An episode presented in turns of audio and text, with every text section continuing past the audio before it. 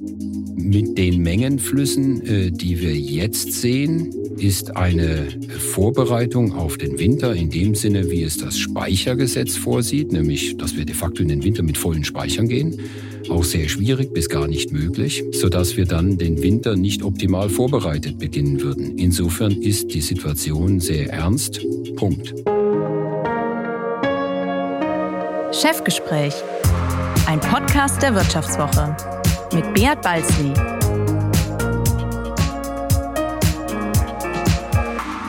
Ja, herzlich willkommen zu einer weiteren Folge des Vivo Podcast Chefgespräch. Mein Name ist Bea Balzli und ich bin der Chefredakteur der Wirtschaftswoche.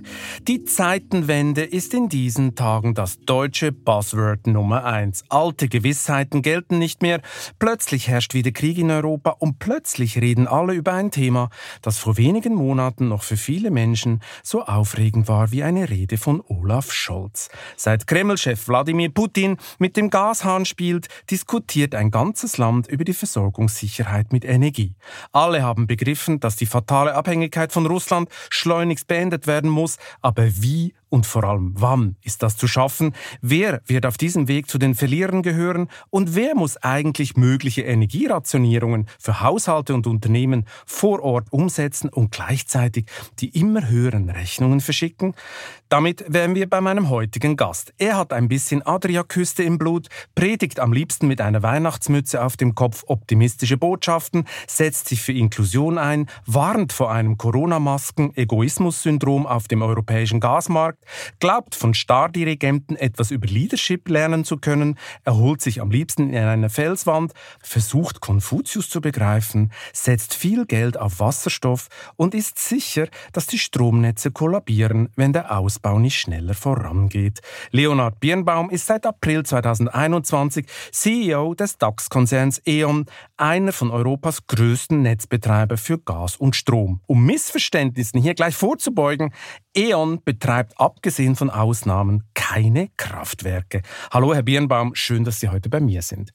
Hallo, Herr Basli. Herr Birnbaum, bevor wir hier in die Energiedebatte einsteigen und Sie mir am Ende dieses Podcasts Ihren größten Traum verraten, muss ich erstmal klären, warum Sie sich eigentlich für Konfuzius interessieren. Und ich habe da so eine Vermutung. Konfuzius schreibt, ich zitiere, der Herrscher soll ein Polarstern sein, er bleibt an einem Ort, während sich alle Sterne um ihn drehen. Ist das Ihr CEO-Konzept?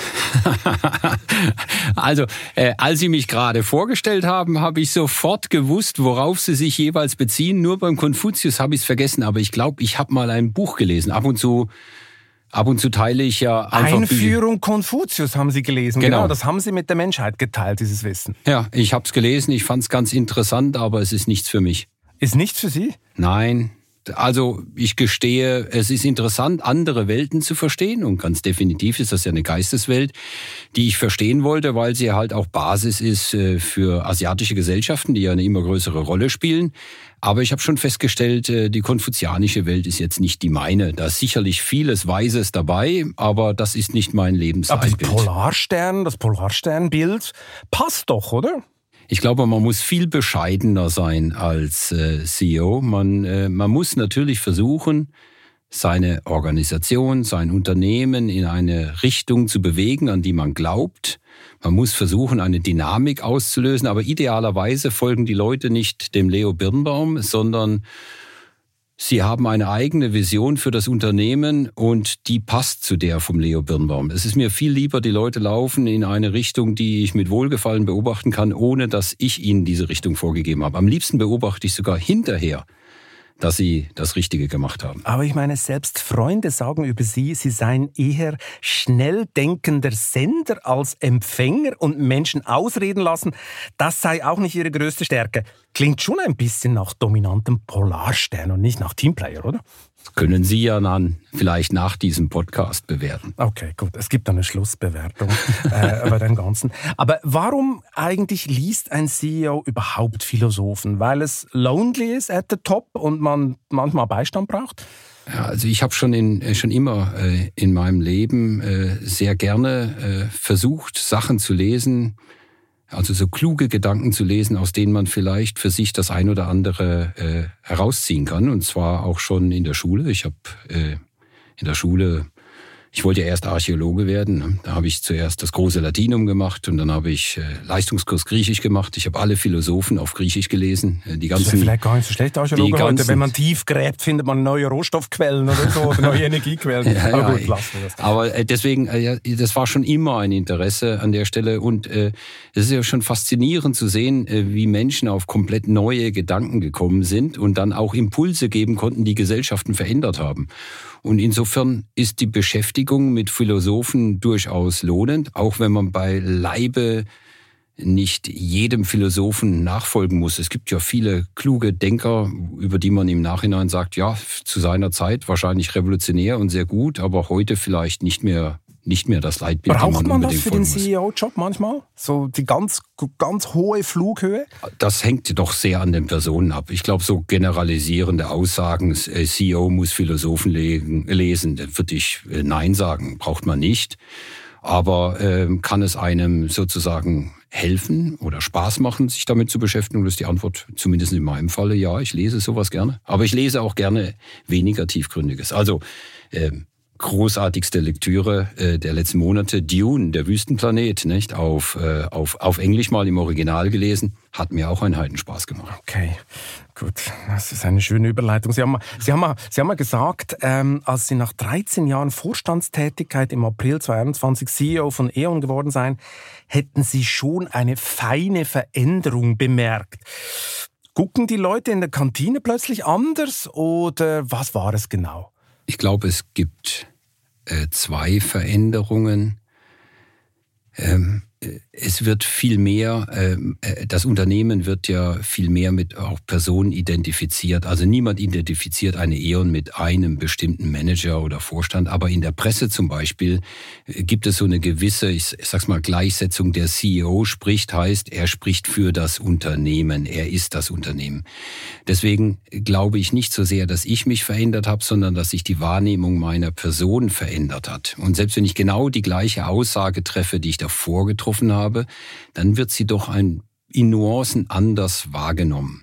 Das ist, glaube ich, vor allen Dingen die Veränderung nach extern. Man steht viel mehr für das Unternehmen und es wird viel mehr in das hineingelesen, was man sagt, auch wenn man genau das gleiche inhaltlich sagt wie zuvor. Haben Sie sich mal verhauen? Also Gibt es ein konkretes Beispiel, das Sie vor Augen haben? Also wenn Sie, ah, hätten, Sie nur die erste, ein Beispiel. hätten Sie nur die erste Frage gestellt, habe ich gesagt, selbstverständlich. Und ein konkretes Beispiel, das fällt mir gerade nicht ja, Jetzt haben Sie gerade, oh, jetzt ist gerade das weg. Okay, ja, dieses Gedächtnis spielt einem oft Streiche. Ja, aber vielleicht noch die zweite Veränderung intern natürlich. Ähm, tatsächlich habe ich das unterschätzt. Ich habe gedacht, die kennen mich ja hervorragend. Ich bin ja schon seit x Jahren da, seit neun Jahren da. Die kennen ja den Leo Birnbaum. Was soll sich schon intern verändern? Und was ich auch wahrgenommen habe, ist, auch intern innerhalb der Organisation wird natürlich geschaut, was ist denn jetzt der Impuls, den er geben möchte? Äh, wie positioniert er sich denn? Wann positioniert er sich? Und da habe ich zum Beispiel gelernt, ähm, während ich als einfacher Vorstand unbekümmert meine Meinung hinausgehauen habe, überlege ich jetzt als Vorstandsvorsitzender schon sehr sorgfältig, wann mache ich das denn? Um nicht die Diskussion gegebenenfalls zu schnell in eine Richtung zu, oder abzuwürgen oder in eine Richtung zu treiben, was ja genauso schlimm sein kann. Und deswegen ist es schon eher gut, einmal zuzuhören und äh, sich vielleicht auch einmal zu überlegen, hm, ist das, was ich schnell als erste Antwort rausgegeben habe, wirklich die beste Antwort? Und ähm, das ist, glaube ich, auch eine Veränderung, die auch eine gewisse Anpassung der eigenen Art und Weise zu arbeiten äh, bedarf. Deswegen das schnelle Antworten, das stimmt schon, das sagt man mir manchmal.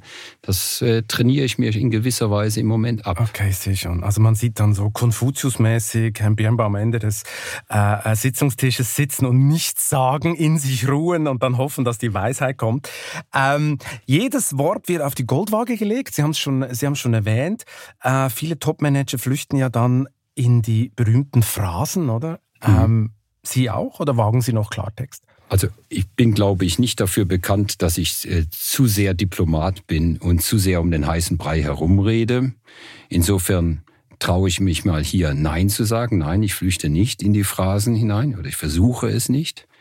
Aber man muss natürlich schon sorgfältig äh, abwägen, ist jede Klartextaussage unbedingt notwendig oder sollte man manchmal einfach vielleicht auch gar nichts sagen. Gut, das werden wir jetzt natürlich gleich mal testen im Live-Test. Ja. Ähm, nach der jüngsten Lieferreduktion durch Gazprom stellen sich ja alle eine Frage. Herrscht trotz Habecks Beruhigungspillen in Wirklichkeit Alarmstufe Rot bei der Versorgungslage? Die Situation ist aus meiner Sicht sehr ernst. Ähm, wir haben im Moment auf jeden Fall ein Mengenproblem. Es kommen nicht genügend Mengen bei uns an. Das führt unmittelbar auch zu Preisproblemen. Die Preise sind ja massiv gestiegen, von ungefähr nur für die Zuhörer. Äh, vor der Einschränkung hatten wir so ein Niveau zwischen 80 und 90 Euro pro Megawattstunde Gas. Das ist ja dann hochgeschossen auf 150 also praktisch fast verdoppelt. Fast eine, ja. fast eine Verdopplung, ist dann runtergegangen auf 110, pendelt sich jetzt ein bei 120, was ja immer noch eine 50 Prozent Erhöhung ist. Das heißt, dass äh, das, die, die Mengenproblematik führt sofort zu einer Preisproblematik. Äh, wenn die Preise so explodieren, dann führt das natürlich auch sofort bei den Abnehmern, äh, zunächst bei den Versorgern und dann bei den Kunden unter Umständen zu Liquiditätsproblemen, so dass wir also schon eine, ich sag mal, mindestens zwei, aber vielleicht auch schon drei Probleme haben. Insofern muss man sagen, diese Situation ist extrem ernst. Punkt. Mhm. Ja. Äh, mit den Mengenflüssen, äh, die wir jetzt sehen, äh, ist eine Vorbereitung auf den Winter in dem Sinne, wie es das Speichergesetz vorsieht, nämlich dass wir de facto in den Winter mit vollen Speichern gehen, auch sehr schwierig bis gar nicht möglich, sodass wir dann den Winter nicht optimal vorbereitet beginnen würden. Insofern ist die Situation sehr ernst. Punkt. Okay, das war ja eigentlich schon relativ Klartext. Das würde bedeuten, Sag ich doch. Wir, wir frieren garantiert im Winter, weil wir die Speicher nicht voll kriegen? Nein, das heißt es nicht. Äh, das heißt, äh, die, die spannende Frage ist ja erstmal, erstmal wie, wie weit eskaliert die Situation noch weiter? Bleibt es jetzt bei diesen Reduktionen? Kommen weitere hinzu? Kommt es wieder zu einer gewissen Normalisierung? Das ist ja jetzt alles Spekulation und da sollten wir jetzt auch nicht zu viel in die Glaskugel schauen. Also erstens wissen wir nicht genau, wie es die nächsten Monate weitergeht. Die Ungewissheit ist da groß. Das Zweite ist, was wir tatsächlich überhaupt nicht verstehen, ist, wie viel Nachfrage wird vernichtet. Ähm, also wie viel Nachfrage wird fällt weg im industriellen Bereich, weil sich die Produktion einfach nicht mehr lohnt bei diesen Energiepreisen. Oder wie viel Nachfrage fällt weg bei zum Beispiel Privatkunden, weil bei denen Kosten tatsächlich die Heizung runtergeregelt wird. Und je nachdem, wie sozusagen das Angebot und die Nachfrage sich entwickeln, könnte es dann halt doch noch reichen. Aber es wird nicht einfach werden. Ähm, und weil es äh, also nicht absehbar ist, dass wir in eine Überflusssituation hineinkommen, muss man leider auch damit rechnen, dass die Preise relativ hoch bleiben. Ja, zum, zum Verbrauch kommen wir gleich. Äh, ich habe noch so eine äh, Klartextfrage für Sie, was sich ja auch gerade viele Leute fragen und zum Beispiel eine FDP jetzt auch ganz offen fordert. Wenn ja Gas so knapp wird in Deutschland, warum ist nicht der Zeitpunkt für deutsches Gas gekommen? Sprich Fracking. Ich meine, das Flüssigerdgas aus den USA und Katar ist ja auch kein Umweltsegen, das wird ja auch nicht wahnsinnig sauber gefördert. Warum muss Deutschland nicht endlich wieder in die eigene Produktion einsteigen? Es äh, gibt ja eine Produktion in Deutschland. Ganz klein, äh, ja. Fair, fünf bis zehn Prozent, glaube ich. Aber es war mal äh, höher. Es war es mal, war mal höher. höher. Ähm, und in der Tat, äh, wir müssen uns die Frage stellen, können wir in Deutschland zusätzliche Felder erschließen? Wir haben ja auch die Erschließung von Feldern, jetzt mal ganz abgesehen vom Fracking, äh, de facto eingestellt in Deutschland. Sie ist ja gar nicht mehr möglich mit äh, in den meisten Fällen wegen Umweltverträglichkeitsprüfung, Genehmigung etc., bergrechtlicher Genehmigung etc. Was erstaunlich ist, oder? Weil wir beziehen ja aus dem Ausland Energie, die, würde ich mal sagen, vielleicht auch nicht unter den optimalsten ökologischen Bedingungen gefördert wird. Ich glaube, wir müssen jetzt ohne Tabus tatsächlich nach allen Lösungen suchen, die uns helfen, unsere Situation zumindest äh, besser zu gestalten, also einfacher zu gestalten. Und eine Erhöhung der inländischen Produktion in bescheidenem Ausmaß wäre ein Baustein. Das ist nicht die Lösung, ja. Also das inländische Produktion. Alles, klar. Nein, natürlich nicht. Aber es ist ein, es ist ein kleiner Baustein, der auch helfen kann. Und da müssten wir, glaube ich, ohne Tabus rangehen. Gibt es neue Felder, die wir erschließen können? Ähm, und ich glaube, äh, wenn wir sie erschlossen haben, wie können wir aus den bestehenden Feldern gegebenenfalls noch mehr herausholen? Ähm, jetzt bin ich kein Bergbauexperte, kein Öl- und Gasexperte. Sagen, das Fracking aus den USA, das äh, ist ja relativ oberflächennah. Da wird ja relativ nah an der Oberfläche dann mit ja, hohem Druck gewählt. Genau. Die äh, Gasfelder, die wir in Deutschland erschließen, sind im Allgemeinen wesentlich tiefer, tiefer liegend. Ja. Und deswegen würde ich, glaube ich, sagen, ähm, äh, der Einstieg in mehr äh, inländische Förderung heißt nicht gleich, dass man sozusagen amerikanisches Fracking in Deutschland machen muss. Ich glaube, das ist eine falsche Gleichsetzung. Aber wir sollten äh, inländische Produktion absolut maximieren. Das ist auch ein Teil der Lösung und es ist vielleicht auch ein umweltfreundlicherer als viele der Alternativen. Tja, Herr Habeck, ich hoffe, er, hört zu, wird es garantiert zuhören und dann wird das schneller gehen. Ähm, gehen wir nochmal zurück zum Verbrauch, das haben Sie vorher schon angetönt. Äh, Gas sparen, Gas, das wegfällt, äh, ist ja eigentlich äh, äh, ein großer Hebel. Um das zu erreichen, soll ja jetzt ausgerechnet mehr Kohle verstromt werden. Ausgerechnet Herr Habeck, oder? Kriegt jetzt auch unheimlich Probleme mit seiner Basis natürlich. Klimaschädliche Kohle soll jetzt verstromt werden. RWE stoppt die Frühverrentung Verrentung ihres Personals in den Kohlekraftwerken, damit die länger laufen können. Die CDU wirft jetzt dem Wirtschaftsminister Habeck vor, aus ideologischen Gründen nicht auf die Verlängerung der Atomkraft zu setzen. Ähm, tja, ich glaube, wir müssen hier mal eine Frage ein für alle Mal klären. E.ON betreibt ja noch ISAR 2 bis Ende Jahr, also ein Atomkraftwerk, macht damit gerade unfassbar tolle Gewinne, weil ja die Strompreise so toll in die Höhe sind, zumindest so toll aus ihrer Sicht, als eines Kraftwerkbetreibers.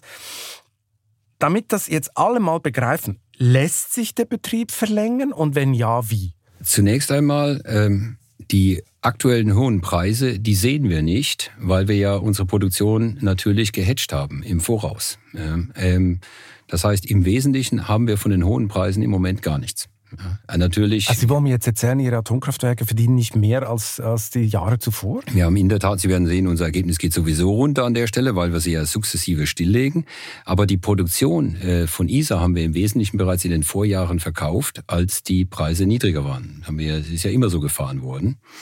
Ähm, und insofern äh, würde ich das erste Mal so im Wesentlichen mal zurückweisen müssen. Wir haben am Anfang gesagt, hohe Preise sind für mich eine Belastung und ich will es auch dabei belassen, sie sind eine Belastung und es wird nicht jetzt irgendwie wegkompensiert. Okay, also die erste Mehr, dass das Atomkraftwerk jetzt noch richtig Gewinne raushaut, das ist eine Mehr. Es macht Geld in diesem Jahr noch einmal hm. und dann wird es stillgelegt. Aber nicht deutlich mehr als in den Jahren zuvor, weil alles schon verkauft wurde. Ja, im Wesentlichen. Im genau. Wesentlichen. Also so ein bisschen vielleicht, ein Schnaps ja. obendrauf gibt es ja vielleicht. Aber die Kernfrage ist ja, kann man es verlängern? Kann man die Atomkraft verlängern, wie das ja immer mehr, immer lauter fordern. Ist es überhaupt technisch möglich? Also wurde im Wesentlichen schon alles dazu gesagt. Ähm es gibt zwei äh, zu unterscheiden. Erstens zwischen den Kernkraftwerken, die wir schon stillgelegt haben, die sind weg.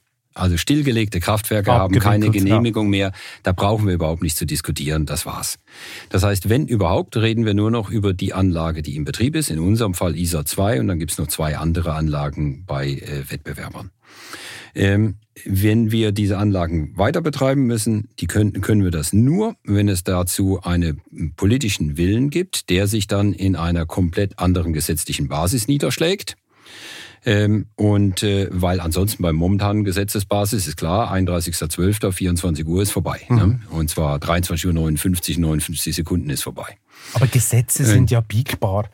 So, die Bundesregierung hat das geprüft, ist zu dem Schluss gekommen, äh, dass das äh, keine sinnvolle Maßnahme ist, um äh, die Notlage auf der Gasseite zu reduzieren. Und deswegen gibt es keine Möglichkeit, diese Kraftwerke weiter zu betreiben. Denn ohne die gesetzliche Änderung besteht das nicht. Aber technisch wäre das möglich. Herr Söder wirft ja jetzt zum Beispiel Techn Herrn Scholz vor. Herr Scholz hätte null Ahnung, weil Herr Scholz hätte irgendwas von 12 bis 18 Monate erzählt, äh, um Brennstäbe zu äh, bestellen. Aber das seien nur sechs Monate. Also an dieser Diskussion will ich mich gar nicht beteiligen. Es ist alles möglich, wenn man bereit ist, Geld in die Hand zu nehmen, wenn man bereit ist, entsprechende Voraussetzungen zu schaffen. Aber das Thema ist durch. Äh, und deswegen ist es für uns keine hilfreiche Diskussion als E.ON. Es lenkt uns uns davon ab, was wir eigentlich auf der Seite machen müssen.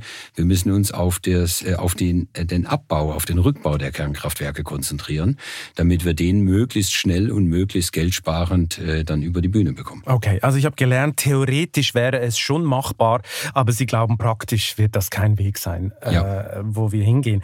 Ich meine, spannend ist ja, es wird dann immer gleich der Vergleich zu Frankreich natürlich gezogen. Die hätten das alle viel schlauer gemacht, die seien eben nicht ausgestiegen, haben über 50 Meiler da hadert man aber auch gerade mit der ganzen Geschichte, weil glaub, ungefähr die Hälfte der Meiler ist kaputt, dem Rest fehlt das Wasser für die Kühlung.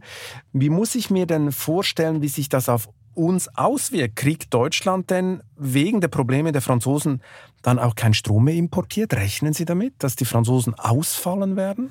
Ja, also erst einmal, äh, vielleicht darf ich das doch schon noch sagen, äh, die Kernkraftwerke in Deutschland, die noch in Betrieb sind, sind in einem hervorragenden technischen Zustand. Was wieder dafür spricht, sie Aber, zu verlängern. Das, das Thema ist sie wollten doch gar nicht darüber diskutieren. Aber jetzt kommen wir mal zu den Franzosen. Äh, Im Winter äh, haben die im Wesentlichen äh, in den vergangenen Jahren äh, nicht exportiert, weil die Franzosen ja sehr viel mit Strom heizen. Mhm.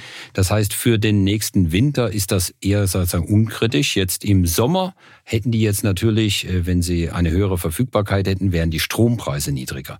Das heißt, ähm, die französischen Probleme, die die in der Tat haben in ihrer Kernkraftwerksflotte, die führen zu höheren Preisen auf der Stromseite. Sie sind aber jetzt äh, erste Mal. Ansonsten, wenn Sie sie jetzt einigermaßen in den Griff bekommen, kein größeres Problem für den, hoffentlich kein größeres Problem für den nächsten Winter. Mhm. Ja, kommen wir nochmal zurück zum Gassparen. Da war ja vorher schon ein bisschen, äh, da gibt es ja kaum einen größeren Hebel als logischerweise den Verbrauch zu senken. Habeck hat auch eine Kampagne gestartet, die zielt auch auf die Industrie. Ähm, wie sehen Sie denn das? Hat die Industrie in Sachen Energieeffizienz in den letzten Ta Jahren zu viel liegen lassen? Ist da noch viel Potenzial zu holen? Also die Kampagne des äh, Bundeswirtschaftsministeriums für BMWK, äh, genau. wofür es auch für immer jetzt genau und stimmt. Klimaschutz, glaube ich, ja. Ja, genau. Also ich, der Name, lass mal, BMWK. BMWK, ist, BMWK, richtig, ist richtig, ist richtig. Ähm, die zielt ja äh, zunächst einmal auf alle Verbraucher. Genau. Alle, es kann ja jeder seinen Beitrag leisten und auch viele kleine Beiträge von Endkunden äh, im Haushaltsbereich äh, haben ja auch eine Wirkung. Im Industriebereich haben sie natürlich äh, ist ungefähr gleich groß. Äh, da haben wir natürlich einen größeren Hebel, wenn ein Unternehmen etwas macht an einem Standort, ein Stahlwerk, eine Chemiefabrik, dann kann die natürlich wesentlich größere Volumina äh, beeinflussen. Ich glaube nicht, dass die Energie, dass die Industrie große Einsparmöglichkeiten einfach hat liegen lassen. Aber bei den jetzt höheren Preisen lohnen sich vielleicht Maßnahmen, die in den vergangenen Jahren überhaupt nicht angegangen wurden, weil sie eigentlich zu teuer waren, weil sie zu viel Investitionen erfordert haben oder äh, weil sie zum Beispiel zu viele Probleme im Produktionsprozess gemacht haben. Also wenn ich die Möglichkeit habe, zum Beispiel, ich kann einen ganz stabilen Produktionsprozess fahren, der ein bisschen mehr Energie braucht oder einen etwas instabileren Produktionsprozess, wo ich mehr regeln muss, ein bisschen weniger Energie. Wenn die Energie billig ist, dann werde ich vielleicht den einen Prozess fahren und jetzt vielleicht den anderen. Also deswegen glaube ich schon, die Industrie kann etwas machen und wird auch etwas machen, ähm, aber nicht, weil sie in der Vergangenheit dumm war, sondern weil jetzt einfach andere Abwägungen möglich sind. Sie haben vorher noch erwähnt, was man auch nicht weiß, wie viele Teile der Industrie ganz aufhören zu produzieren bei gewissen Sachen, ja. äh, weil es einfach zu teuer ist. Äh, haben Sie eine Schätzung oder, oder geht, gehen Sie intern davon aus, welcher Verbrauch Ihnen wegbricht, weil Sie vielleicht Signale kriegen aus dem Markt, also mit dem Preis werden wir die und die Produktion stilllegen? Also wir kriegen Signale, aber wir wissen es am Ende quantitativ nicht.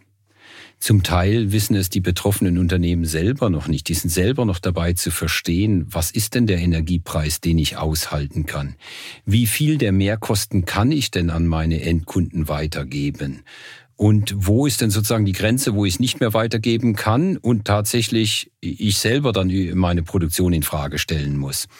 Ähm, und deswegen äh, ist das die große Unbekannte im Moment, äh, die es uns auch so schwer macht zu sagen, wie kann es denn wirklich funktionieren? Also ähm, vielleicht haben Sie gesehen, die Erzeugerpreise sind um 33 Prozent äh, hochgegangen. Also Inflation praktisch auf der Erzeugerseite 33 Prozent, bei den Konsumenten, was war letzte Zahl, 8, irgendwas oder 7,9, 8,2, ich weiß es gar nicht mehr. Was das zeigt, ist natürlich, dass auf der Industrieseite die höheren Energiepreise schon viel mehr durchschlagen und auch in den Preisen weitergegeben werden. Und jetzt müssen wir sehen, wie viel davon kommt noch beim Endkunden an, ja, also in, mit einer gewissen Zeitverzögerung. Aber äh, jetzt, wann sozusagen die Möglichkeit zur Weitergabe aufhört, wann der internationale Wettbewerb dann langsam in, äh, nach Europa reinkommt, Das werden wir dann sehen. Also ein Beispiel, wenn ich heute Stahl in Europa kaufe, dann habe ich meine Lieferkette auf diesen Stahl ausgerichtet. Ich habe den Versorger, der mir den Stahl liefert, habe ich qualifiziert. Von dem weiß ich, wie dem seine Qualität ist. Wenn der jetzt teurer wird, dann muss ich dem erstmal mehr bezahlen. Aber irgendwann fange ich an, mir zu überlegen, kann ich vielleicht einen chinesischen Stahllieferanten qualifizieren? Das dauert dann vielleicht ein Jahr oder zwei Jahre, aber dann wechsle ich als Abnehmer. Und dann bricht natürlich in dem Moment Produktion in Europa weg bei dem Stahlhersteller, der nicht mehr zum Zuge kommt. Das wissen wir aber alles im Moment nicht so richtig. Und auch die Stahlhersteller könnten Ihnen das im Moment nicht richtig beantworten, wie viel der Produktion wegbricht. Deswegen ist in der Tat die Nachfrageseite ist die große Unbekannte. Und das ist ja natürlich nicht nur aus Energiesicht ein Problem, sondern da hängt ja auch unser Wohlstand als Europa dran und als Deutschland sowieso. Jetzt haben wir ja die Preisfrage diskutiert. Ich meine, eine andere Frage ist natürlich die Mengenfrage, oder? Ganz simpel. Also kommt noch genügend überhaupt an im Land? Äh, laut Gesetz trifft es, glaube ich, bei einem Versorgungsengpass zuerst die Privathaushalte. Ist das richtig oder sollten die Deutschen ein bisschen für ihre Wirtschaft frieren? Ja, es ist anders. Es trifft die Privathaushalte nicht zuerst. Äh, sorry, zuletzt, genau. Zuletzt, genau, mein Fehler. Nein, nein, zuletzt, habe ich ja auch richtig aufgeschrieben. Trifft es zuletzt. Ist das richtig? Ja, es gibt eine europäische Richtlinie, nach der es sogenannte geschützte Kundengruppen gibt. Ich vereinfache jetzt ein bisschen. Aha. Diese geschützten Kundengruppen, die kommen sozusagen ganz am Ende dran. Also noch geschützter sind die Krankenhäuser, ja, äh, und äh, also entsprechende Einrichtungen. Ähm, und äh, Ungeschützt sind erst einmal Industriekunden, Gewerbekunden, dann kommen die Privatkunden und dann kommen irgendwann die ganz besonders geschützten Kunden. Ne? Ähm, das ist die Reihenfolge, die äh, dann in der Richtlinie vorgegeben wird und die dann auch zum Beispiel in deutsches Recht äh, umgesetzt worden ist. Worüber man jetzt natürlich nachdenken muss, und ich glaube, da sollte man auch wirklich offen darüber nachdenken, ist, ähm, ist das der Weisheit letzter Schluss. Und lass mich erklären, warum. Äh, die Richtlinie ging ja davon aus, dass wir temporäre, so zeitlich begrenzte und räumlich eingrenzbare Versorgungsunterbrechung kriegen. Eine Kompressorstation geht kaputt und wir können in ein bestimmtes Gebiet kein Gas mehr liefern. Wen trennen wir jetzt ab? Jetzt reden wir aber nicht darüber, dass wir mal zwei, für zwei, drei Wochen in irgendeiner, in irgendeinem Landkreis ein Problem haben, sondern wir reden darüber, dass wir über Monate, Jahre als Land ein oder als Europa ein Problem haben. Und für zwei, drei Wochen ist ja kein Problem. Dann sage ich, okay, komm, Industriekunden raus äh, und dann sortieren wir es aus nach zwei, drei Wochen. Aber ich kann ja jetzt nicht einfach sagen, ach komm, Hauptsache es ist uns warm, egal was mit unserer Wirtschaft passiert. Und dann gucken wir mal in zwei Jahren, ob die Betriebe noch da sind. Also, also doch frieren für die deutsche Wirtschaft. Vielleicht gibt es aber auch schlauere Mittelwege. Also in Italien zum Beispiel ist die gleiche europäische Richtlinie anders umgesetzt worden. Da hat man gesagt, äh, es gilt die gleiche Reihenfolge, aber man hat gesagt, auch in besonderen Notsituationen ist auch ermöglicht die Anordnung äh, von energiesparenden Maßnahmen, zum Beispiel in Bürogebäuden. Oder dass man die Mindesttemperaturen herabsetzt. Das ist ja genau die Diskussion, die auch Herr Habeck angefangen hat und die der Deutsche Mieterschutzbund direkt zurückgewiesen hat. Es muss 22 Grad plus minus zwei Grad sein, egal was in der Welt passiert. Die Antwort ist, das kannst du nicht ernsthaft fordern, wenn wir in richtige Probleme hineingehen. Da müssen wir uns schon überlegen, was geht. Nach einer kurzen Unterbrechung geht es gleich weiter. Bleiben Sie dran. Ich bin Dr. Falk Stierkart und leite ein medizinisches Versorgungszentrum in Erlangen. Der Job als niedergelassener Arzt ist nicht unattraktiv, aber er scheitert oft schon an der Wurzel. Wenn unser Studiensystem nicht darauf ausgelegt ist, genug Ärzte in guter Qualität auszubilden, wie soll die medizinische Versorgung in Mittelfranken dann gedeckt sein? Die besondere Nähe der niedergelassenen Haus- und Fachärzte ist in Gefahr. Was die Gesundheitspolitik jetzt dringend ändern muss, erfahren Sie auf rettetdiepraxen.de. Also auch mal einen Pulli anziehen. Ähm, meine, wenn es zu einer Gasrationierung kommen sollte, so in, im, im schlimmsten Fall, ähm, dann muss ja E.ON, E.ON ist ja dann die Firma, die ihre Gaskunden abschalten muss, oder? Sie sind ja dann der, der es exekutiert. Wissen Sie eigentlich schon, wer wann und für, für wie lange abgeschaltet wird? Ist man dann in Kontakt mit der Netzagentur auch? Hat man schon eine Ahnung, wen es wo trifft? Also wenn es zu der Notfallsituation kommt, dann wird die Bundesnetzagentur wird zum sogenannten Bundeslastverteiler. Die ordnet dann also sozusagen das Gas den Verbrauchern zu und weist die Netzbetreiber, also uns E.ON, wir sind ja einer der größten Netzbetreiber, die würde uns dann anweisen, sagen, die und die Kunden sollen es kriegen und die und die Kunden sollen es nicht kriegen. Man kann es zurzeit nicht sagen, wer dann wie viel, wie lange bekommt. Das hängt ja dann sehr davon ab, wie entwickelt sich denn diese Notfallsituation. Aber ich ähm, stelle mir ja das wie auf dem Bazar vor. Ich meine, die Firmen werden doch jetzt Bedarfe anmelden bei der Netzagentur, um möglichst nicht leer auszugehen. Die werden doch alle übertreiben, oder? Das wäre ökonomisch also die, äh, die Antwort ist jetzt erstmal, wir kennen ja die Verbräuche äh, dieser Unternehmen in den vergangenen Jahren. Das stimmt. können Sie ja, also insofern, man hat ja schon eine Idee, was ist plausibel und was ist nicht plausibel. Sprich, die Netzagentur weiß das auch alles die von Ihnen? Netz, die Netzagentur Welche hat eine, hat eine Daten, eine umfangreiche Datenerfassung gestartet. Äh, aber zum Beispiel ein Kunde in Norddeutschland ist etwas anderes als ein Kunde in Süddeutschland. Es ist also nicht so, dass alle Regionen Deutschlands zum Beispiel gleich versorgt sind. Es gibt Unterschiede in der Qualität der Versorgung. Deswegen kann ich Ihnen nicht sagen, der Kunde XY wird drei Stunden am Tag für sieben Monate vom Netz gehen. Das ist alles völlig unklar im Moment. Aber die Bundesnetzagentur hat eine Datenbasis, auf der sie das dann anweisen kann, je nach, ich sage jetzt mal, nach der Schärfe der Notfallsituation existenziell dann für die Firmen, oder? meine, Sie müssen Absolut. ja dann vor Ort den Gashahn zudrehen. Haben Sie sich schon polizeiliches Geleit gesichert dafür? Oder weil vielleicht ein Unternehmen nicht will, dass Sie das Gas abdrehen? Ich glaube, das äh, läuft schon professionell. Darum geht es gar nicht. Ähm, ich, ich glaube, das Entscheidende ist, dass uns klar ist, für die Wohlstand einer Gesellschaft wie Deutschland ist Energieversorgung absolute Grundvoraussetzung. Ne? Und zwar nicht nur eine irgendwie geartete Energieversorgung, sondern eine Energieversorgung, die sicher ist, auch nachhaltig ist und bezahlbar ist.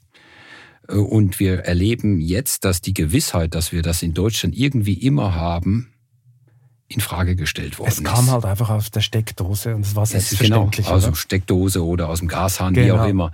Es wurde als selbstverständlich angenommen, dass es schon ausreichend und irgendwie auch bezahlbare Energie gibt. Und jetzt stellen wir fest, das ist nicht mehr eindeutig so. Ähm, und wir haben in der äh, Versorgungsbranche, haben wir, wir nennen das immer das energiewirtschaftliche Dreieck. Ne? Wir müssen alle diese drei Ziele gleichzeitig erreichen. Und immer wenn wir uns auf ein Ziel konzentrieren und die anderen aus dem Auge verlieren, holt es uns zwei, drei Jahre später mit Macht ein.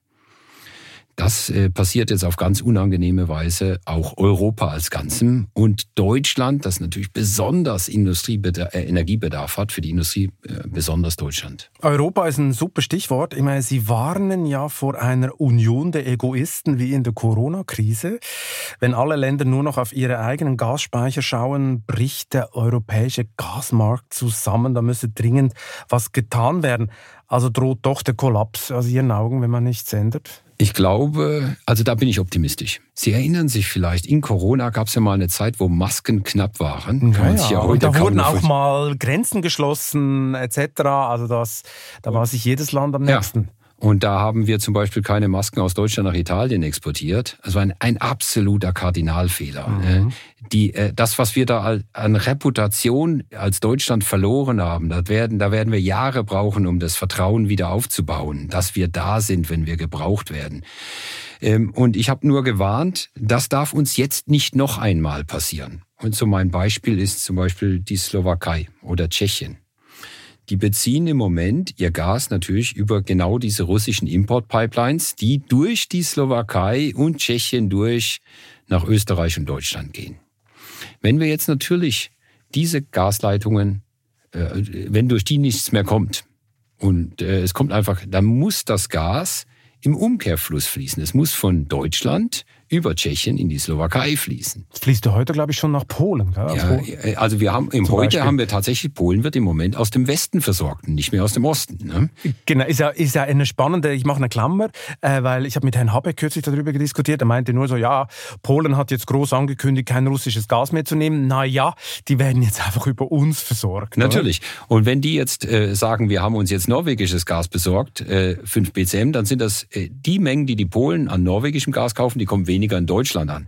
Also wir sind ein europäischer Markt. Das ist ja genau der Punkt, den ich sagen will. Aber jetzt stellen wir uns mal vor, wir kommen in eine Knappheit hinein und die Deutschen würden zu den Osteuropäern sagen, Weil was, ihr kriegt Gas, sobald wir alle unsere Industriebetriebe und alle unsere Haushalte versorgt haben. Wenn kein Deutscher mehr friert und jeder deutsche Betrieb läuft, dann, dann gucken wir mal, ob was für euch übrig ist das würde doch Europa zerreißen. Äh, also wir müssen, wenn wir in den Mangel kommen, dann müssen wir auch den Mangel über Europa hinweg verteilen. Ja, aber warum glauben Sie denn, dass nicht genau das passieren wird? Also nochmal, weil es Europa komplett zerreißen würde. Und das können wir uns einfach nicht erlauben.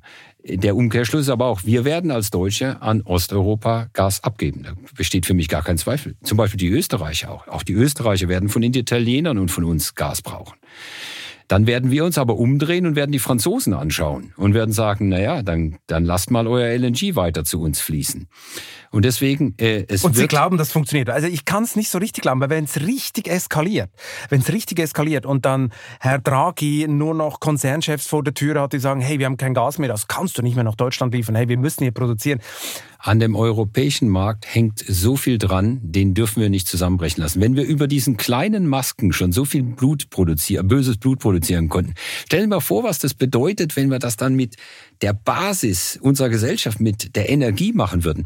Nein, nein, also alle Indikationen, die ich bekomme, ist, den Verantwortlichen ist das bekannt. Lassen Sie uns mal so. Gibt es Regulierung oder gibt es neue uns, Regeln? Natürlich gibt es Regeln, dass Solidarität äh, greifen soll. Ja. Ne?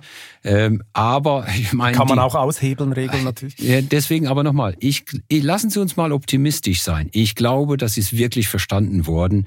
Und ich will mir gar nicht vorstellen, dass irgendjemand auf die Idee kommen könnte, der kurzfristige Vorteil äh, sozusagen, dass ich zwei, drei Wochen irgendwie besser gestellt bin, ist es wert, Europa auseinanderbrechen zu lassen. Das glaube ich einfach nicht. Nein, nein, ich bin da Optimist. Sie sind da Optimist. Ja, ich weiß schon. Ich meine, ich habe ja das Video angeguckt, wie Sie da mit der Weihnachtsmütze Ihrer Belegschaft optimistische Botschaften gepredigt haben. Jetzt weiß ich, woher das kommt. Ah, Herr ja. Birnbaum ist da äh, Optimist. Aber Herr Walsi, was nützt es jetzt an dieser Stelle, Pessimist zu sein? Sie müssen Optimist sein. Wir müssen Optimist sein, weil nur ein gesunder Optimismus bringt uns dazu, das Richtige zu tun. Wenn wir Pessimist sind, dann fangen wir wir an, uns jetzt schon sozusagen im vorauseilenden Gehorsam in die falsche Richtung zu bewegen. Das sollten wir nicht tun. Ja, also ich bin gespannt, ob Sie recht behalten. Ähm, Sie haben ja vorher auch gesagt, äh, wir kommen, der nächste Winter wird auch ein bisschen eng und, und mal gucken, wie es mit Russland weitergeht. Ähm, und wir wollen ja vom russischen Gas runterkommen. Das hat ja Putin auch schon gemerkt. Und er will ja auch gar nicht so lange zuschauen, wie wir jetzt auch merken. E.ON ist ja mit 15 Prozent an der Nord Stream 1 Pipeline beteiligt. Hm. Was mich mal wundernimmt, reden Sie mit den Russen? Gibt es irgendeine Art von Kommunikation mit Gazprom in der Gasszene? Also gibt es so eine Art Gasdiplomatie?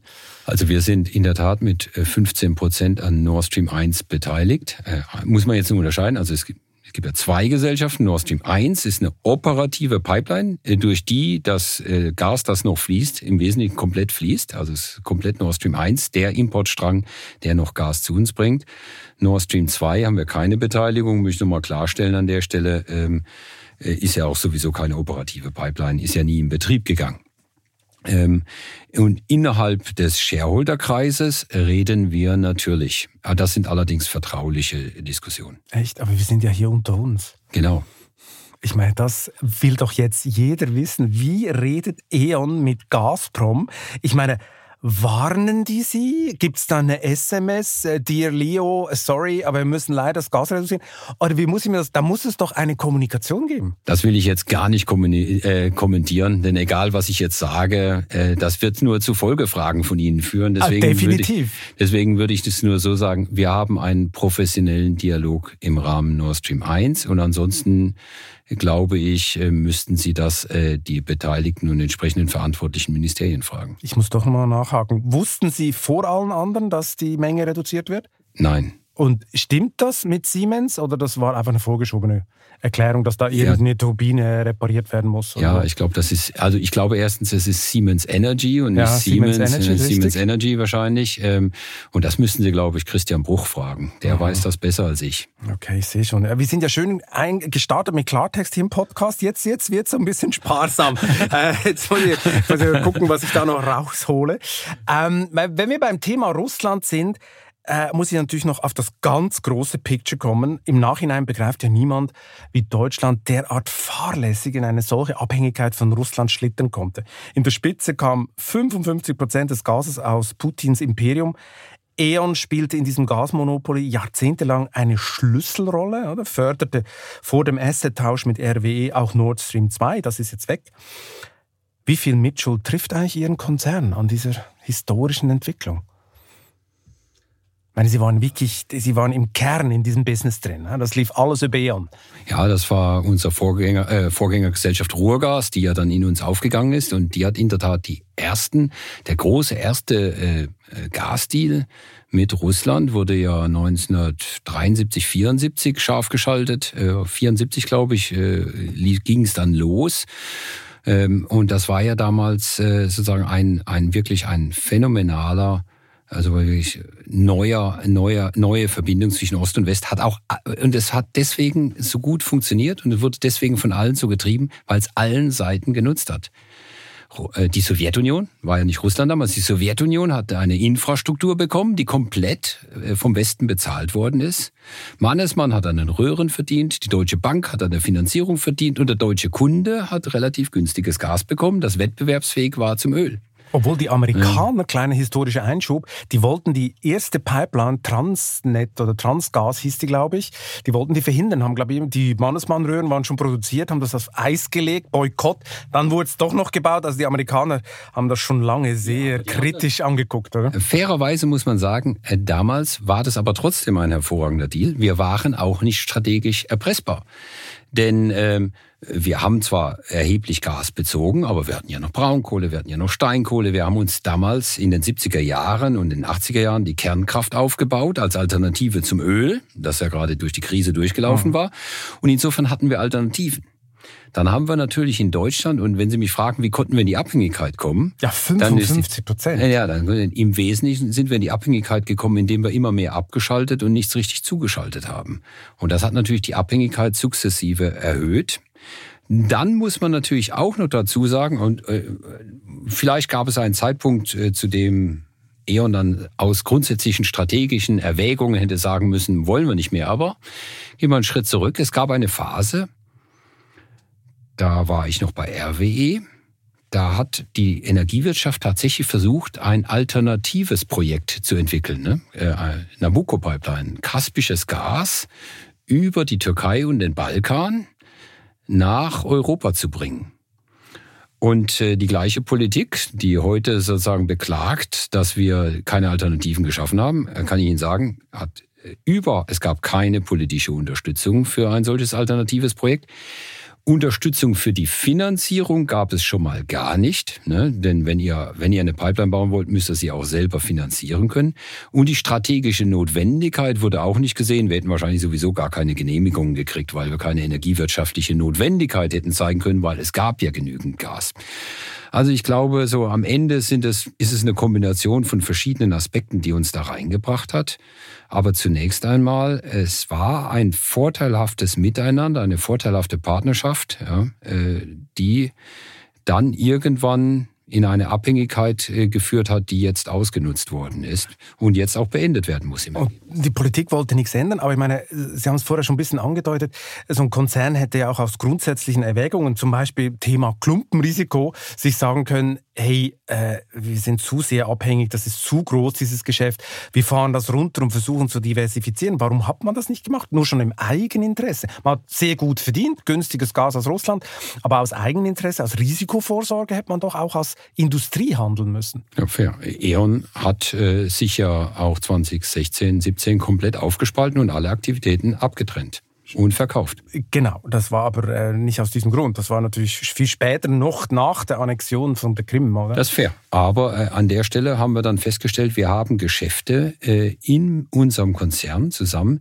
die tatsächlich von ihrem Risikoprofil, von ihrem Charakter her nicht zusammenpassen. Und dann haben wir diese äh, Geschäfte auch aufgespalten. Wir haben dann sozusagen die Energienetze, die Kundenlösung, das Kundengeschäft, auch die Erneuerbaren, die sozusagen alle auf die Energiewende einzahlen, die haben wir alle in die E.ON gepackt und alles andere in Juniper haben die Juniper abgespalten und dann verkauft. Das war am Ende, wie sich jetzt zeigt, auch eine Risikominimierung.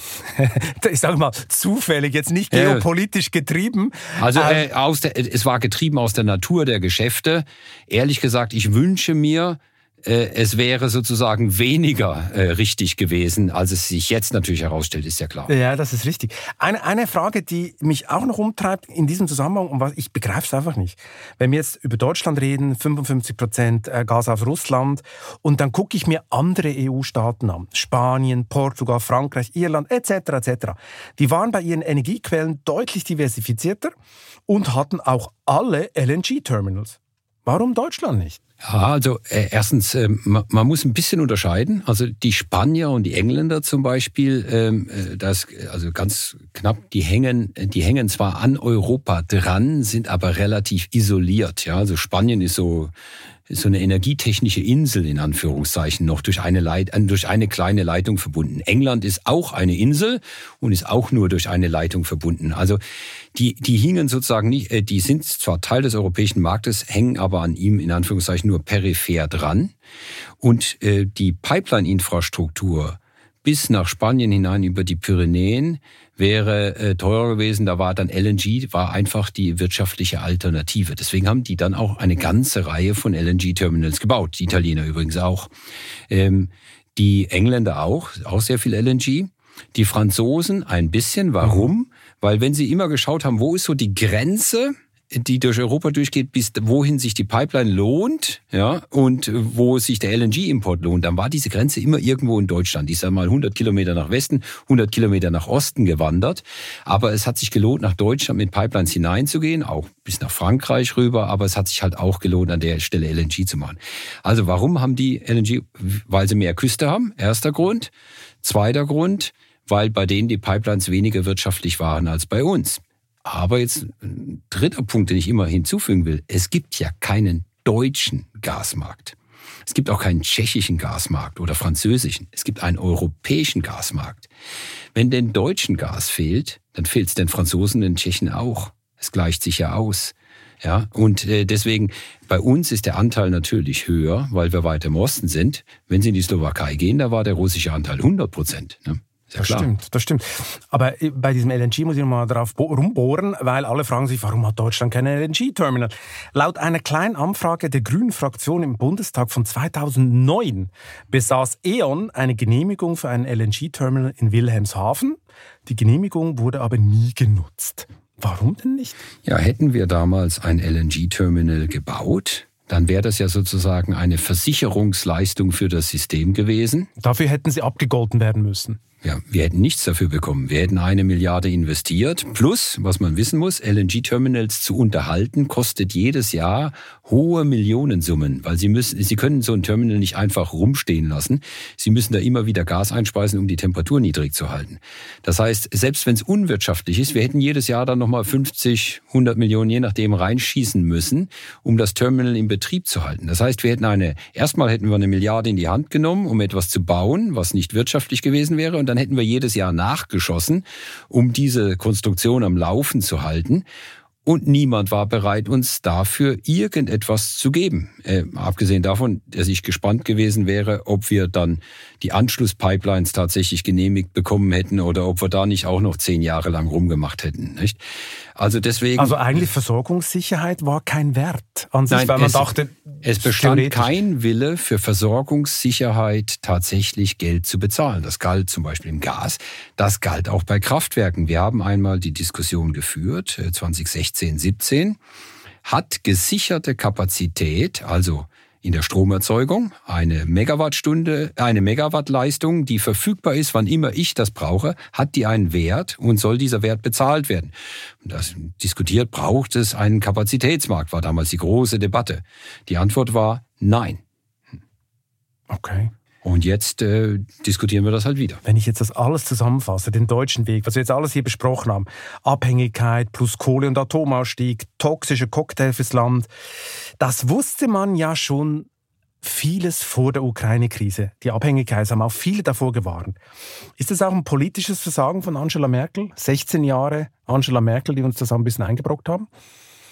Jetzt wäre wieder Klartext Ja, gefragt. jetzt, äh, nee, nee, Sie versuchen jetzt wieder auf die Person und auf den, äh, auf den Polarstern der Politik zu reduzieren. So ein bisschen, so wie 16 Jahre Angela Merkel Aber ich, ich, glaube, dass, äh, das, das müssen wir uns schon als deutsche Gesellschaft in Summe anlasten. Diese Fehleinschätzung? Äh, wir waren in, äh, und deswegen, wir, wir waren ja als Gesellschaft nicht bereit, uns auf zum Beispiel auf Versicherungsleistungen für sichere Gasversorgung, auf Versicherungsleistungen für sichere Stromversorgung einzulassen, etc. Deswegen lassen Sie uns das nicht an Individualpersonen äh, aufhängen. Erster Punkt. Zweitens, es nützt nichts, nach hinten zu schauen. Jetzt müssen wir nach vorne schauen. Und was wir lernen müssen, ist nur, wenn wir jetzt nach vorne schauen, dann müssen wir genau das im Kopf haben, was ich am Anfang gesagt habe. Wir dürfen es nicht als selbstverständlich ansehen, dass es eine sichere, nachhaltige, bezahlbare Energieversorgung in der Wärme, im Strom etc. gibt, sondern wir müssen uns immer klar sein, das erfordert Abwägungsentscheidungen. Ne? Wie die schwierige Abwägungsentscheidung, ich lasse jetzt Kohle weiterlaufen, um Gas zu sparen. Ne? Wer hätte gedacht, dass wir so eine Diskussion noch einem halben Jahr, dass wir die führen würden jetzt. Ähm, und jetzt müssen wir, glaube ich, nach vorne schauen. Und wenn wir nach vorne schauen, dann müssen wir äh, ganz klar sagen, unsere Kunden brauchen unbedingt eine möglichst gute Energieversorgung. Da hängt unser Wohlstand dran. Und wir haben ein kurzfristiges Problem, die nächsten zwei Winter, die nächsten drei Jahre, wie auch immer. Und wir haben eine langfristige Lösung.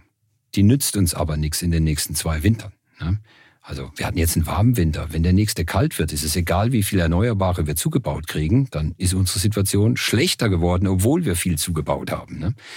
Also deswegen lassen Sie uns nach vorne schauen, lassen Sie uns die Fehler, die wir jetzt in den letzten 15 Jahren gemacht haben, nicht wiederholen, aber lassen Sie jetzt nicht diskutieren, wer wie viel Anteil Schuld daran hatte. Das müssen wir uns schon als Gesellschaft gemeinsam anziehen. Okay, also Angela, Merkel war nicht schuld. Es ist die deutsche Gesellschaft, die das falsch eingeschätzt hat. Das ist der Klartext von äh, Leo Birnbaum. Und das gibt mir auch gerade eine wunderschön krasse Kurve hin äh, zu ihrer privaten Leidenschaft. Wenn man nämlich beim Bergsteigen ein Risiko derart krass unterschätzt oder falsch einschätzt, wird es oft lebensbedrohlich und man stürzt im Extremfall ab. Was war eigentlich Ihre bislang gefährlichste Situation, die Sie im Berg erlebt haben? Ja, also ich, äh, ich habe einmal einen Steinschlag abgekriegt. Ähm, das ist dann aber gut ausgegangen. Das ist so ein bisschen Pech. Also Sie, also Sie können in den großen alpinen Wänden können Sie Risiken im Wesentlichen kontrollieren, aber Sie können es eben nicht ganz ausschließen, dass ein Stein von oben geflogen kommt. Der hat mich so getroffen, der Stein, dass mir nichts passiert ist am Ende. Ich, wir haben nur abgebrochen und sind äh, wieder, haben uns abgeseilt aus der Wand, weil nicht ganz klar war, ob ich sozusagen die Wand durchhalte mit dem Bluterguss. Ne? Ähm, und, also der hat es auf die Schulter getroffen? Auf die, ja, zum Glück eben nicht auf die Schulter. Aha, Wenn der mich ja, an der Schulter erwischt hätte, dann wäre es vorbei gewesen. Ah, er hat mich, richtig den, großes hat mich auf dem okay. Oberarm getroffen. Ne? Ah, ah. Also alles gut gegangen. Ähm, äh, das, ähm, also, aber ich glaube, das ist ja, man muss es gestehen, ein Teil des Reizes am Bergsteigen ist ja eben, dass Sie nicht alles kalkulieren können.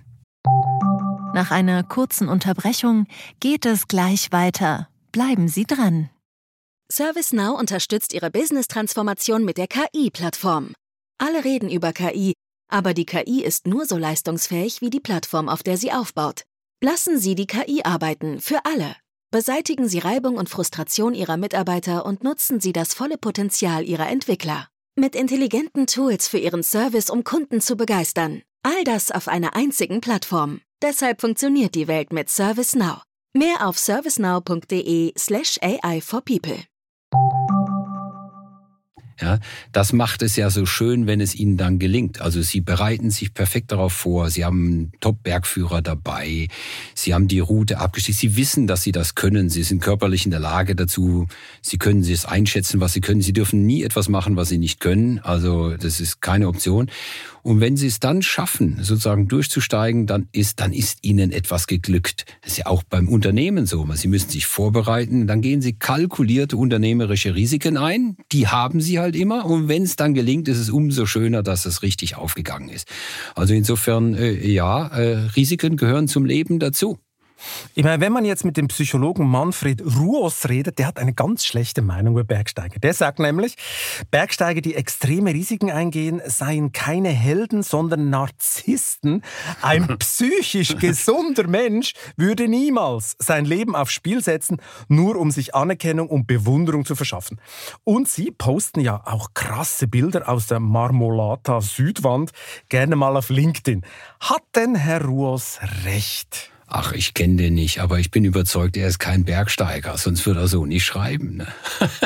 Also es gibt, es, Sie haben keine, es gibt keine narzisstische äh, Seite in Ihnen. Muss ein guter CEO auch so ein bisschen Selbstdarsteller sein? Weil ich meine, auf LinkedIn die Steilwand zu posten, man sieht dann, äh, für alle Zuhörer, man sieht dann Herrn Birnbaum da hängen äh, in der Mitte der Steilwand und geht davon aus, er hat es geschafft, weil er ist ja heute bei uns im Studio.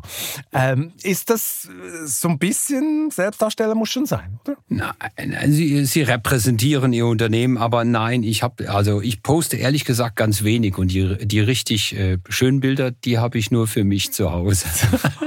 Okay, die okay. zeige ich niemandem. Wir kriegen nur das B-Material zu sehen. nein, nein, nein, nein, nein. Also nochmal, ähm, äh, ich glaube, äh, Sie, es ist so schön. Also äh, jetzt äh, Herr, Herr Ruoff heißt Ruos heißt er, genau. Ich werde Ihnen, ich werde Ihnen den Link schicken. Sie genau. müssen mir den Link schicken, Das aber, aber, aber der, der hat das nicht verstanden. Also Okay. äh, die Wahrheit ist, man ist dann, äh, man ist mit seinem Partner zusammen ähm, und man ist ja, man, man verlässt sich bedingungslos Immer auf mit dem sein, gleichen? Immer mit dem gleichen, wenn es geht. Also, aber immer mit Leuten, die ich kenne. Ich kletter nur mit Leuten, die ich gut kenne und die mich kennen. Man muss sich ja gegenseitig vertrauen. Man, man äh, steigt zusammen ein mit vollem Vertrauen darüber, dass der andere keine Dummheiten macht. Und das ist schon schön, wenn man zusammen unterwegs ist. Man kann sich blind vertrauen. Man versteht sich, ohne groß zu reden.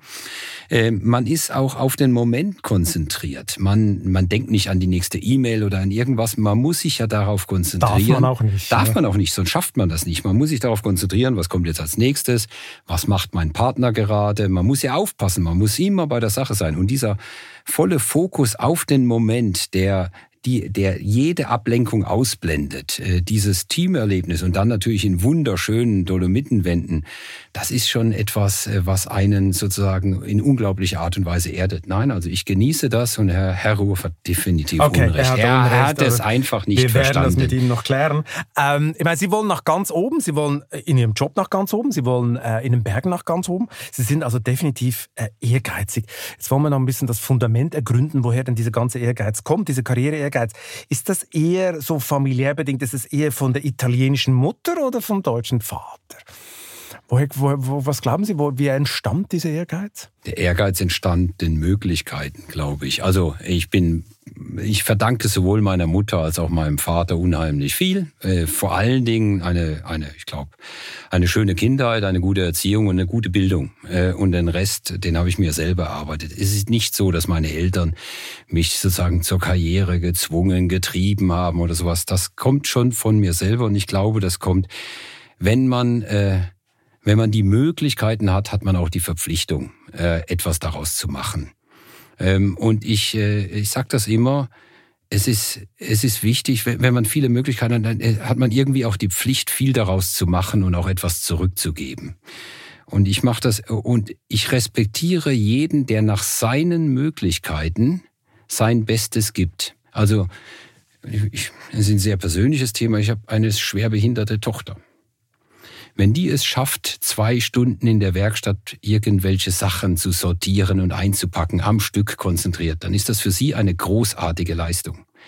Und das ist dann mehr wert als jemand, der einen IQ von 130 hat und so ganz entspannt äh, so sein Tagespensum in zwei Stunden abreißt und sich dann langweilt. Weil ich erwarte von dem, der mehr hat, erwarte ich auch einfach mehr und er muss auch mehr geben. Der Gesellschaft und er schuldet es sich eigentlich auch sich selber. Ja. Ähm, Und ähm, deswegen, äh, ich hatte jetzt das Glück, dass ich wahrscheinlich äh, also schon die Veranla eine gute Veranlagung habe, äh, Leistung zu liefern. Und das habe ich auch in gewisser Weise als Verpflichtung äh, empfunden. Halbe italienische Sozialisation. Was, was macht das mit einem? Was, was ist der Italiener in Ihnen? Ah, gutes Essen.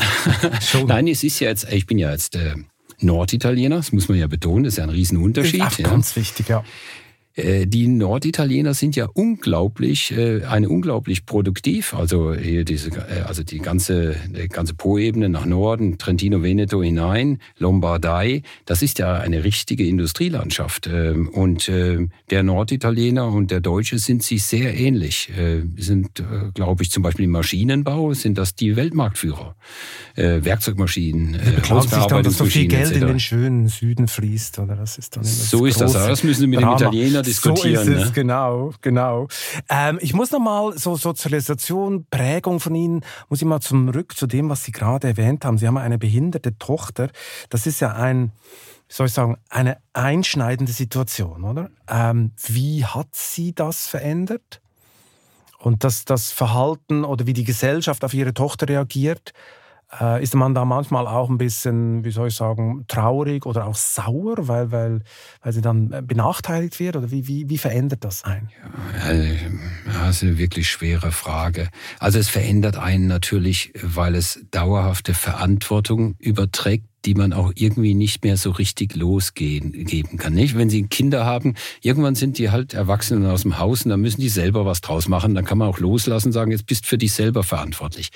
Das können Sie in dem Moment nicht, wo Sie realisieren, ich habe, und jetzt versuchen Sie natürlich ein Lebensmodell oder so, Wohngemeinschaft und so weiter zu finden, das ihr möglichste Selbstständigkeit äh, erlaubt, aber sie kriegen es halt nie so hin, dass sie emotional sagen können, so jetzt geht's mich nicht mehr an, jetzt ist sie für sich selber verantwortlich. Und das verändert natürlich alles. Da denken sie auch übers Altwerden anders nach. Ne? Sie müssen, zum Beispiel, Geld war mir nie wichtig. Ne? Ich habe immer gedacht, für mich selber verdiene ich genug. Jetzt haben sie plötzlich, ja, vielleicht muss ich irgendwie für meine Tochter doch was, äh, vielleicht kann ich irgendwie helfen, weiß der Kuckuck, ob es äh, reichen wird. Also es verändert sozusagen die Perspektive.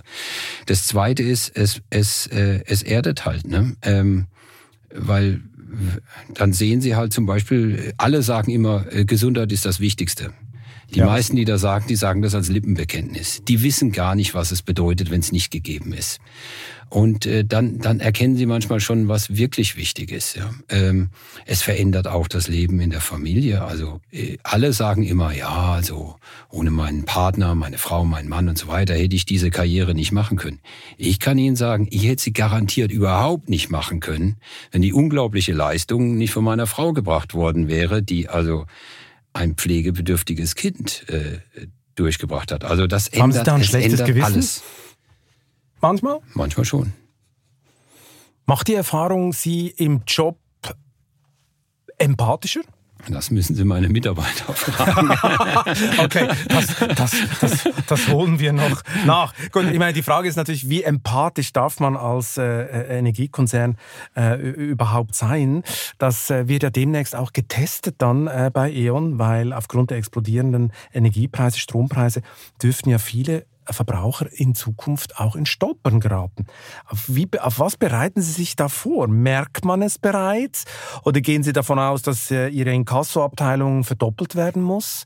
Äh, hm. personell oder wie, wie sehen Sie das? Also wir merken das noch nicht. Also wir sehen noch keinen höheren Zahlungsausfall, also einen Anstieg des Zahlungsausfalls, also dass also mehr Kunden ihre Rechnung nicht mehr bezahlen können, noch nicht. Müssen aber fairerweise sagen, dass ja auch noch nicht die höheren Preise voll durchgeschlagen haben. Das kommt ja erst.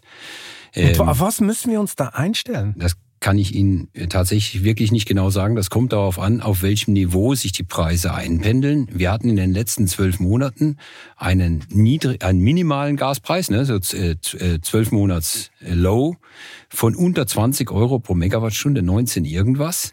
Wir hatten einen Maximalpreis von 200. Vorher hatte ich ja gesagt, von 80 auf 150, jetzt wieder auf 120.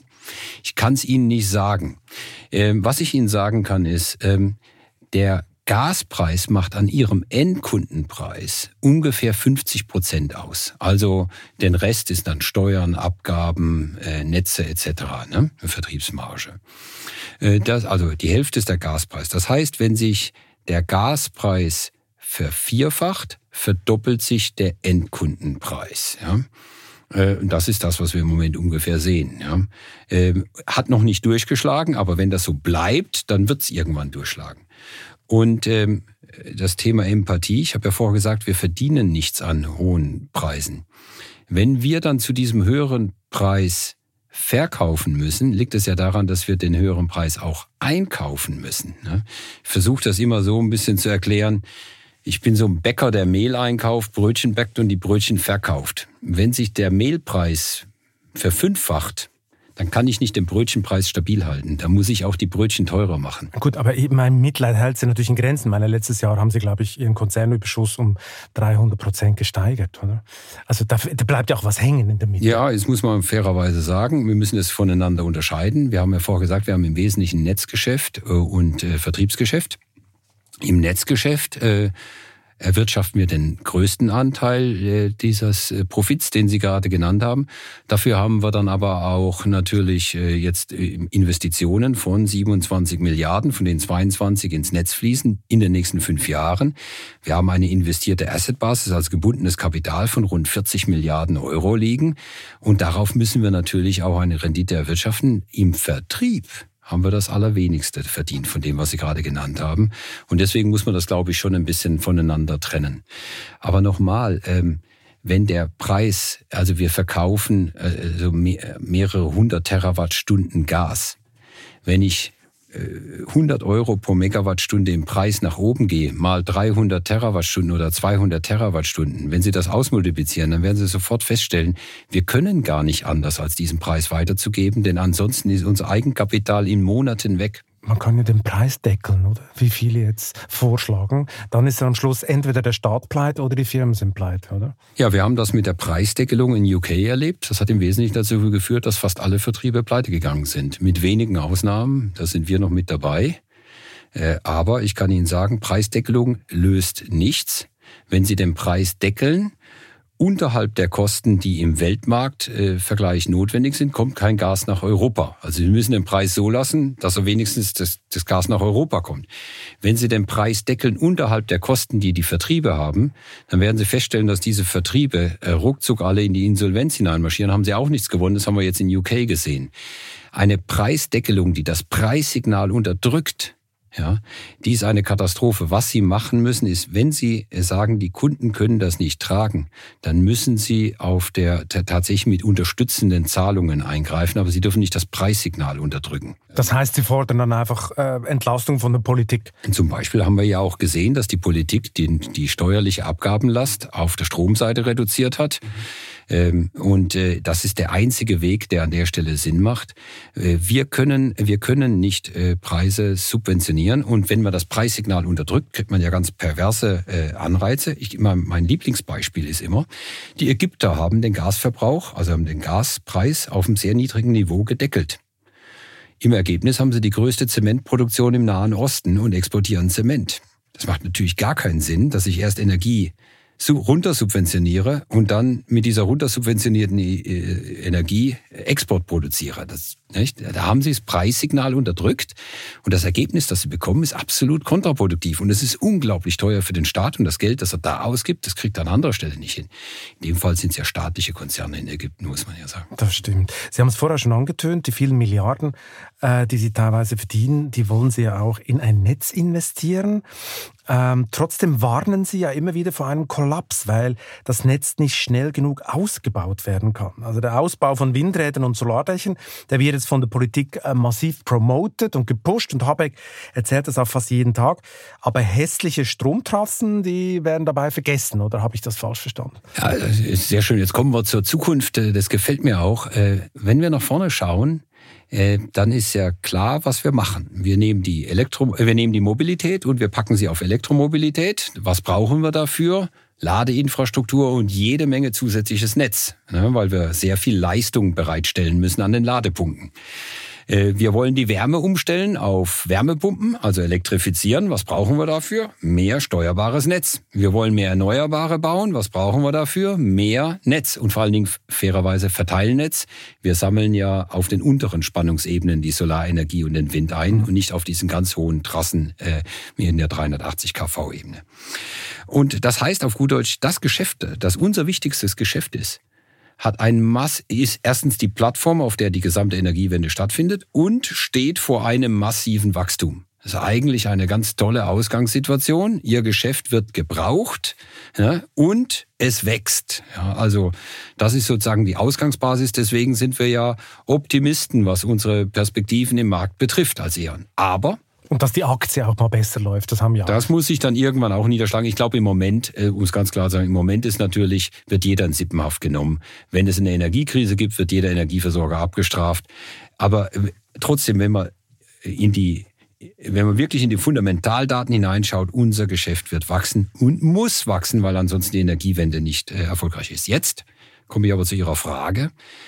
Es wird immer darüber geredet, wir brauchen mehr Erneuerbare, wir müssen schneller E-Mobilität machen etc. Aber es wird das Netz viel zu häufig ausgeblendet und vergessen. Es wird dann darüber geredet, wir müssen eine Beschleunigung des Ausbaus Erneuerbarer machen. Ja, wo findet der denn statt? Irgendwo in der Fläche in Ostdeutschland, in Norddeutschland, wie auch immer, das muss ja eingesammelt und dann zu dem Verbrauch hin transportiert werden.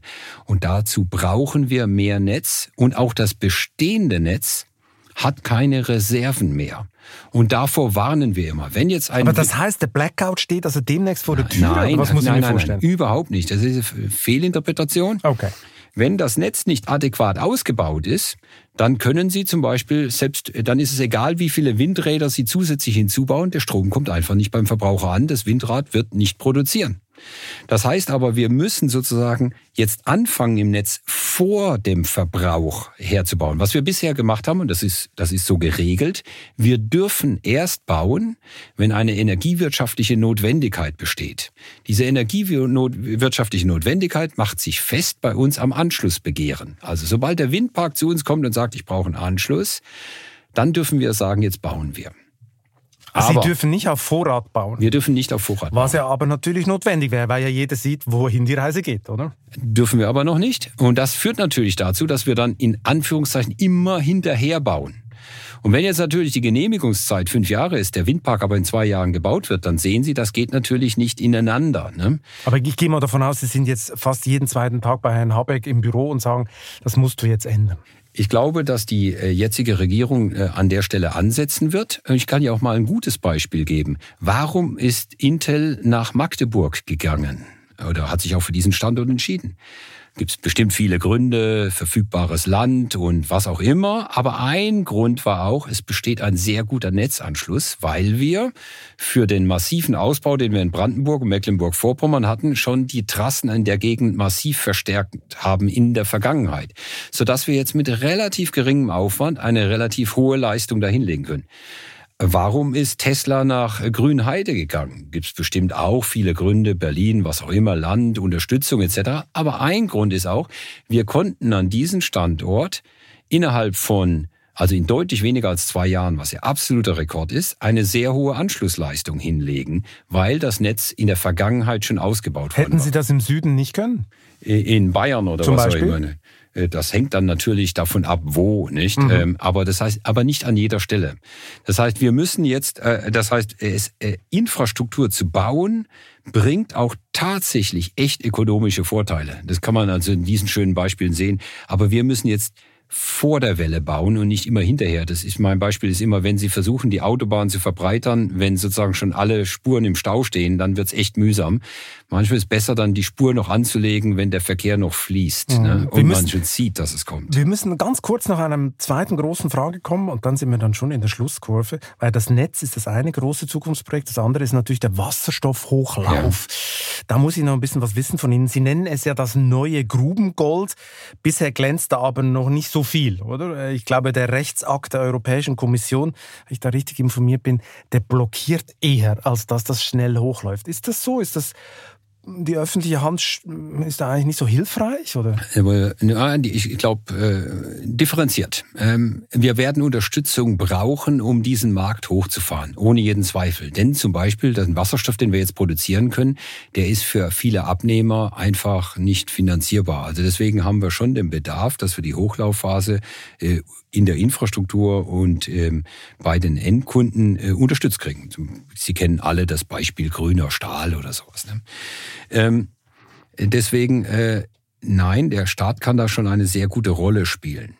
Ähm, im Moment, wir hatten äh, vermutet, dass der Hochlauf des Wasserstoffs sozusagen über diese Dekade, wir testen das aus und fahren ihn dann hoch, äh, dass der sozusagen in ein paar Jahren richtig an Fahrt aufnimmt. Jetzt nimmt er natürlich durch die momentane Situation im Erdgasmarkt dramatisch an Fahrt auf.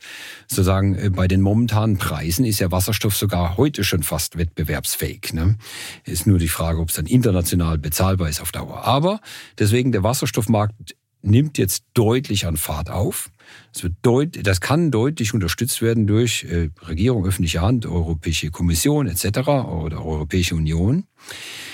Es wäre aber jetzt, glaube ich, wichtig, dass man einen Fokus darauf legt, möglichst schnell diesen Markt hochzufahren, möglichst schnell überhaupt Volumen in diesen Markt hineinzubringen und nicht ihn möglichst perfekt hochzufahren der delegierte Rechtsakt der Europäischen Kommission ist schon so ein bisschen perfekt. Ne? Also der Strom, der muss dann aus Erneuerbaren kommen, die in der gleichen Region sitzen, zeitgleich erzeugt werden etc. Also Sie würden auch gerne ein bisschen für in Anführungszeichen schmutzigen Wasserstoff plädieren. Hauptsache, es geht voran. Ich würde dafür plädieren, alles zu tun, damit, also ich würde dafür plädieren, weniger über die Farbe des Wasserstoffs zu diskutieren, sondern darüber, wie kriege ich möglichst schnell große Volumina rein.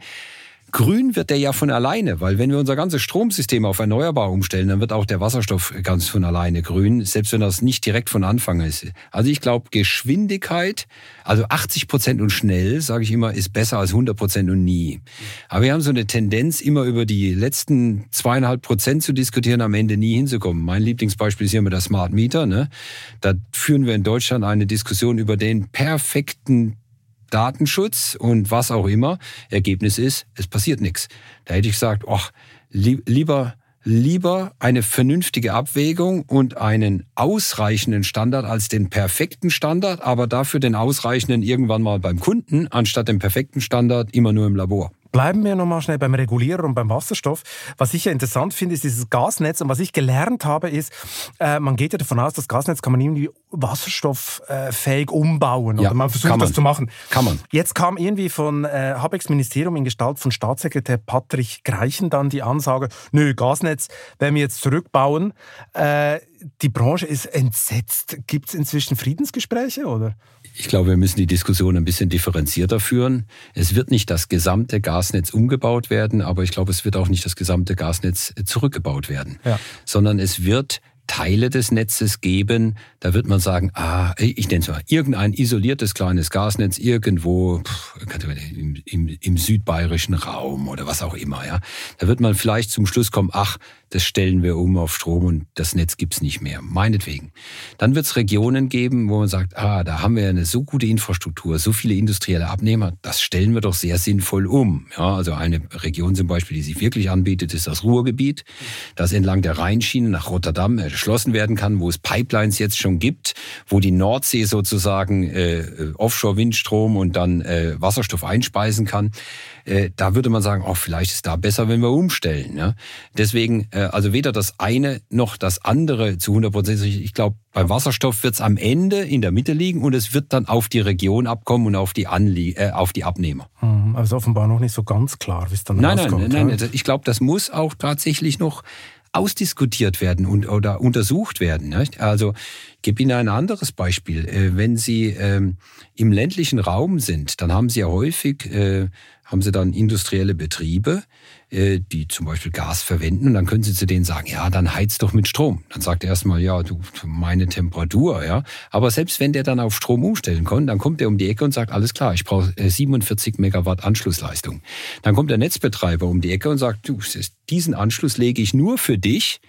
Das kostet jetzt leider 50 Millionen, wenn ich dir das mache dann sagt er, das kann ich gar nicht investieren. Ne? Also auch diese Umstellungen, da muss man ja auch wieder auf das Thema, ich komme da wieder, Bezahlbarkeit dann ja achten. Deswegen, ich glaube am Ende, bestehende Infrastruktur hat einen Wert. Den sinnvoll zu nutzen, wo es sich anbietet, nützt der Gesellschaft. Da, wo es sich nicht anbietet, vielleicht zurückzubauen, ist, glaube ich, auch richtig. Ich glaube, es ist jedem in der Branche klar, Gasnetze werden schrumpfen. Aber ich glaube, jeder in der Branche glaubt auch, es, äh, es ist in dieser Infrastruktur ein Wert, den zu erhalten es sich lohnt. Große Endziel von dem, was wir hier diskutieren, ist der Klimaschutz. Äh, Herr Biermann, Sie haben ja selber mal gesagt, es bräuchte, ich kann die Zahl kaum glauben, jetzt allein im Bereich Solar jeden Tag einen Zubau von 30 neuen Fußballfeldern bis 2030 inklusive Wochenenden. Ja. Da sind wir nur bei Solar. Ist es nicht illusorisch, dass wir das hinkriegen? Äh, also mit dem bestehenden Genehmigungsverfahren, mit den bestehenden Prozessen etc. Also ist sowieso. das ist sowieso. Und mit den neuen? Ja, aber jetzt, äh, ich, ich glaube, was wichtig ist, wir müssen, wir müssen sozusagen eine industrielle Supply Chain, nennt man das ja immer, aufbauen. Als wir, also ich gebe mal zwei Beispiele. Als wir angefangen haben mit den Windrädern, wissen Sie, was eines der größten Probleme war? Es gab keine Kräne. Wir hatten keine Kräne, die groß genug waren, um die Rotoren oben hinzuhängen. Und damals waren die Windräder übrigens mini klein im Vergleich zu heute. Heute Kran kein Problem. Warum? Es gibt diese jetzt einfach der Markt. Ne? Wenn ein Bedarf besteht, äh, dann kommt der Markt. Ähm, anderes Beispiel. Kernkraftwerke. Ne? Wir haben in den 80er Jahren alle 18 Monate eine Anlage hingestellt. Das kann man sich heute überhaupt nicht mehr vorstellen. Aber alle anderthalb, zwei Jahre haben wir die nächste Anlage eingeweiht. Heute könnten wir das überhaupt nicht. Wir hätten ja gar nicht die Bauarbeiter, wir hätten gar nicht, hätten gar nicht die Fertigungskapazitäten etc. Ja, das das ist heißt, ein gutes Stichwort. Die, die Fachkräfte haben wir heute auch nicht für die Energie. ja, aber das heißt, was das heißt, ist aber, wenn man eine, wenn man, wenn wir uns jetzt an die 30 Fußballfelder sozusagen, wenn wir uns das klar machen, dann müssen wir auch die Strukturen für 30 Fußballfelder am Tag aufbauen. Dann brauchen wir die Installateure für 30 Fußballfelder am Tag etc. Wenn der Markt eine Sache gut kann, der freie Markt ist es, wenn er merkt, da ist ein Bedarf, dann alloziert er die Ressourcen darauf. Ja? Und wenn er merkt, da ist der Bedarf für zehn Jahre, dann schafft er das auf jeden Fall. Also ja, es ist illusorisch, so wie wir heute aufgestellt sind, aber es ist machbar. Aber dazu müssen wir dann halt konsequent und immer daran arbeiten. Das Gleiche gilt übrigens auch im Netz. Ja, also im Moment ich eines meiner größten Probleme. Ausgebildete Netztechniker, die ich in die Mittel- und Hochspannung schicken kann. Ne? Da kann ich ja keinen Wald- und Wiesenelektriker reinschicken, dann, um an der 110 kV-Leitung zu bauen. Ne? Da brauche ich ja richtige Fachkräfte. Da müssen Sie nämlich an die Löhne erhöhen gerade, oder? Ich äh, glaube, die Lohnverhandlungen führe ich mit der Gewerkschaft. Aber Das lasse doch, ich jetzt im Podcast aus. Ne? Das lassen Sie aus, vielleicht noch ein paar Bonis Nein, ich, ich glaube, äh, ich glaube, äh, in der Energieversorgung werden gute Löhne bezahlt. Sicher. Gut. Ich wusste, dass Sie das optimistisch sehen werden, die ganze Sache. Hier kommt jetzt die ultimativ letzte Frage an Sie. Welchen privaten Traum wollen Sie unbedingt noch verwirklichen? Die Civetta Nordwestwand, habe ich kürzlich gelesen, machen Sie dieses Jahr.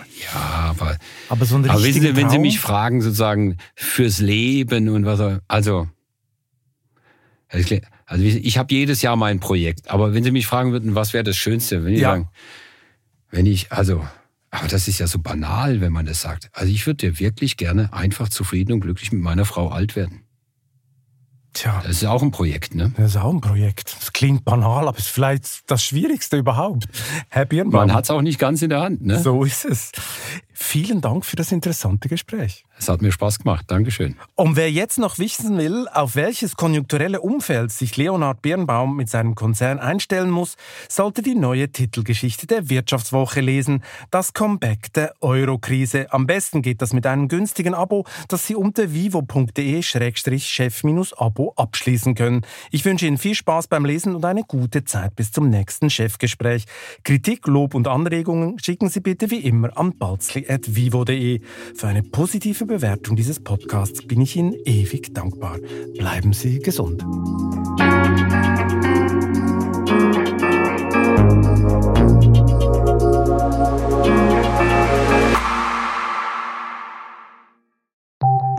Nach einer kurzen Unterbrechung geht es gleich weiter. Bleiben Sie dran.